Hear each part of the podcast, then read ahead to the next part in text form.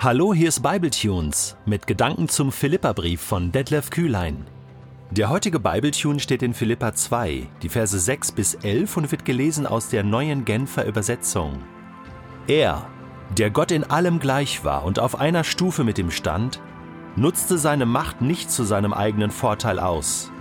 Im Gegenteil, er verzichtete auf alle seine Vorrechte und stellte sich auf dieselbe Stufe wie ein Diener – er wurde einer von uns, ein Mensch wie andere Menschen.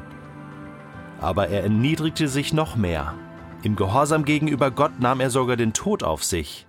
Er starb am Kreuz wie ein Verbrecher. Deshalb hat Gott ihn auch so unvergleichlich hoch erhöht und hat ihm als Ehrentitel den Namen gegeben, der bedeutender ist als jeder andere Name. Und weil Jesus diesen Namen trägt, werden sich einmal alle vor ihm auf die Knie werfen, alle, die im Himmel, auf der Erde und unter der Erde sind. Alle werden anerkennen, dass Jesus Christus der Herr ist und werden damit Gott dem Vater die Ehre geben. So, das ist jetzt also heute die zweite Runde zu Philippa 2, die Verse 6 bis 11. Paulus hat uns ja aufgefordert in Vers 5, das ist die Haltung, die euren Umgang miteinander bestimmen soll. Es ist die Haltung, die Jesus Christus uns vorgelebt hat. Und so haben wir uns im letzten Podcast angeschaut, ja, was hat uns Jesus denn vorgelebt?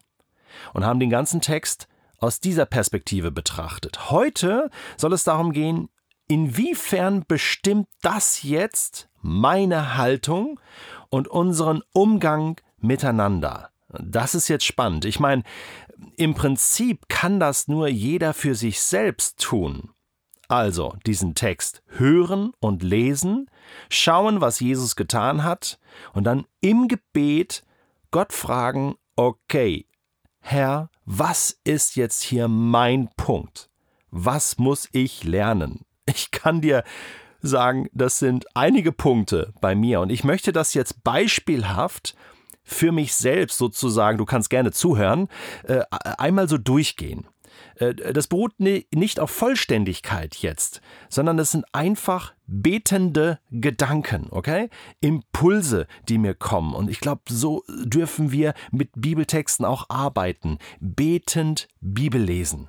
Ja, wir haben bei Bibletunes schon mal eine kleine Reihe gemacht mit Johannes Hartl, der zu diesem Thema äh, fünf tolle Inputs hat. Betend Bibel lesen. Wenn du die verpasst hast, äh, gerne mal nachhören. In unserer Bibliothek äh, findest du die.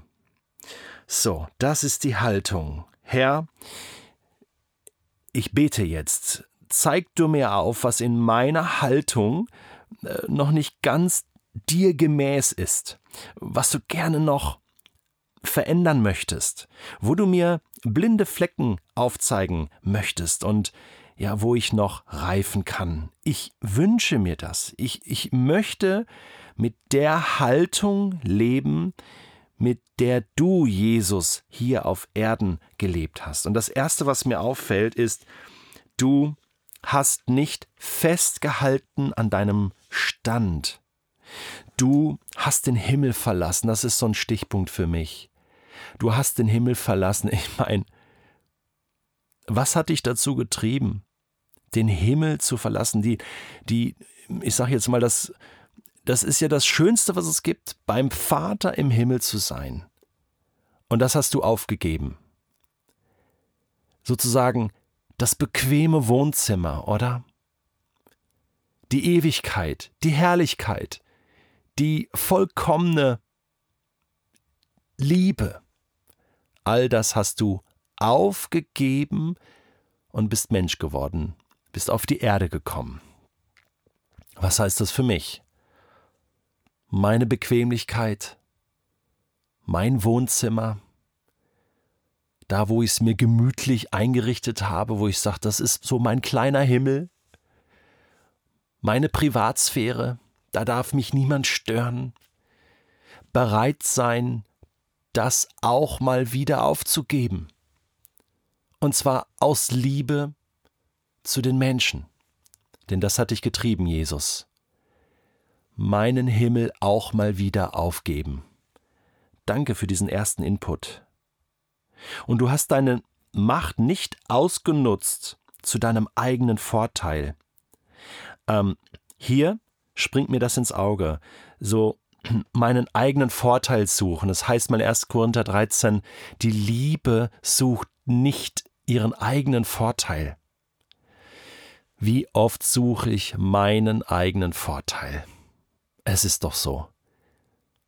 Aufmerksamkeit von Menschen, beachtet werden, Ehre, irgendwie besser wegkommen oder Nein, du hast mir vorgelebt, Jesus, auch mal Nein zu sagen auch mal in der zweiten Reihe zu stehen oder in der letzten Reihe, auch mal nicht dran zu kommen, mal nicht beachtet zu werden, nicht den eigenen Vorteil zu suchen, sondern das Wohl des anderen, also den, dafür zu leben, dass der andere auch mal einen Vorteil hat. Das ist doch Liebe. Herr, da möchte ich wieder mehr darauf achten, in meinem Freundeskreis, da wo ich bin in meinen Kontexten, dass ich mich nicht nach vorne drängel, sondern dass ich andere nach vorne schiebe und sage, ich möchte dir Gutes tun oder du sollst jetzt mal im Vorteil sein. Ja, und du hast verzichtet auf alle deine Vorrechte. Ich meine, das ist jetzt noch mehr ein Punkt. Also äh, nicht nur seinen eigenen Vorteil zu suchen, sondern auch noch auf alle Vorrechte zu verzichten. Also Dinge, die mir zustehen, auch da mal zu sagen, nein, verzichte ich jetzt drauf. Ja, es, es wird mir zustehen, aber nein, ich, äh, um des anderen willen verzichte ich darauf. Das ist ein echtes Opfer.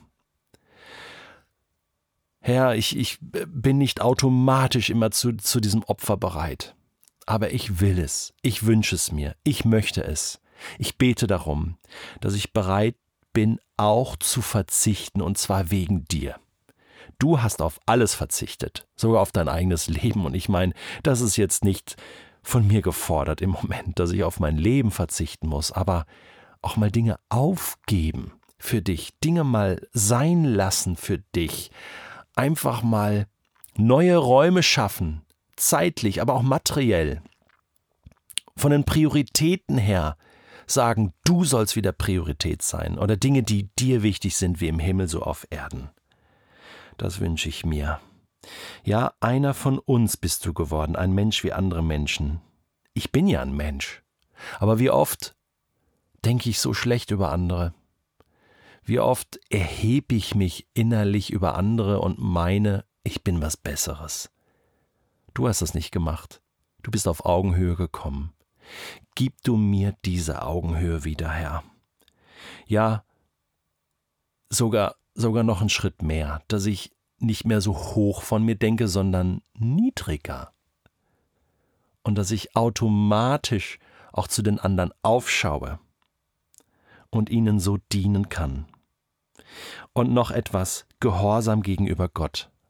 Ich glaube, das ist das Entscheidende hier in diesem Text. Diese Haltung, eine Haltung des Gehorsams, das ist eine Haltung des, der Demut, dass ich sage, Gott, du bist im Recht, du planst richtig, deine Gebote gelten und ich möchte das tun, was du willst. Ich möchte hören auf dich.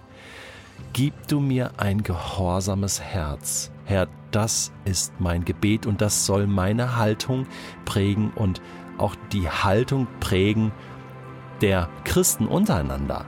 Hey, wenn das passiert, wenn jeder von uns sich ausstreckt nach dieser Haltung. Weißt du, was dann los ist in unseren christlichen Kreisen und Gemeinden?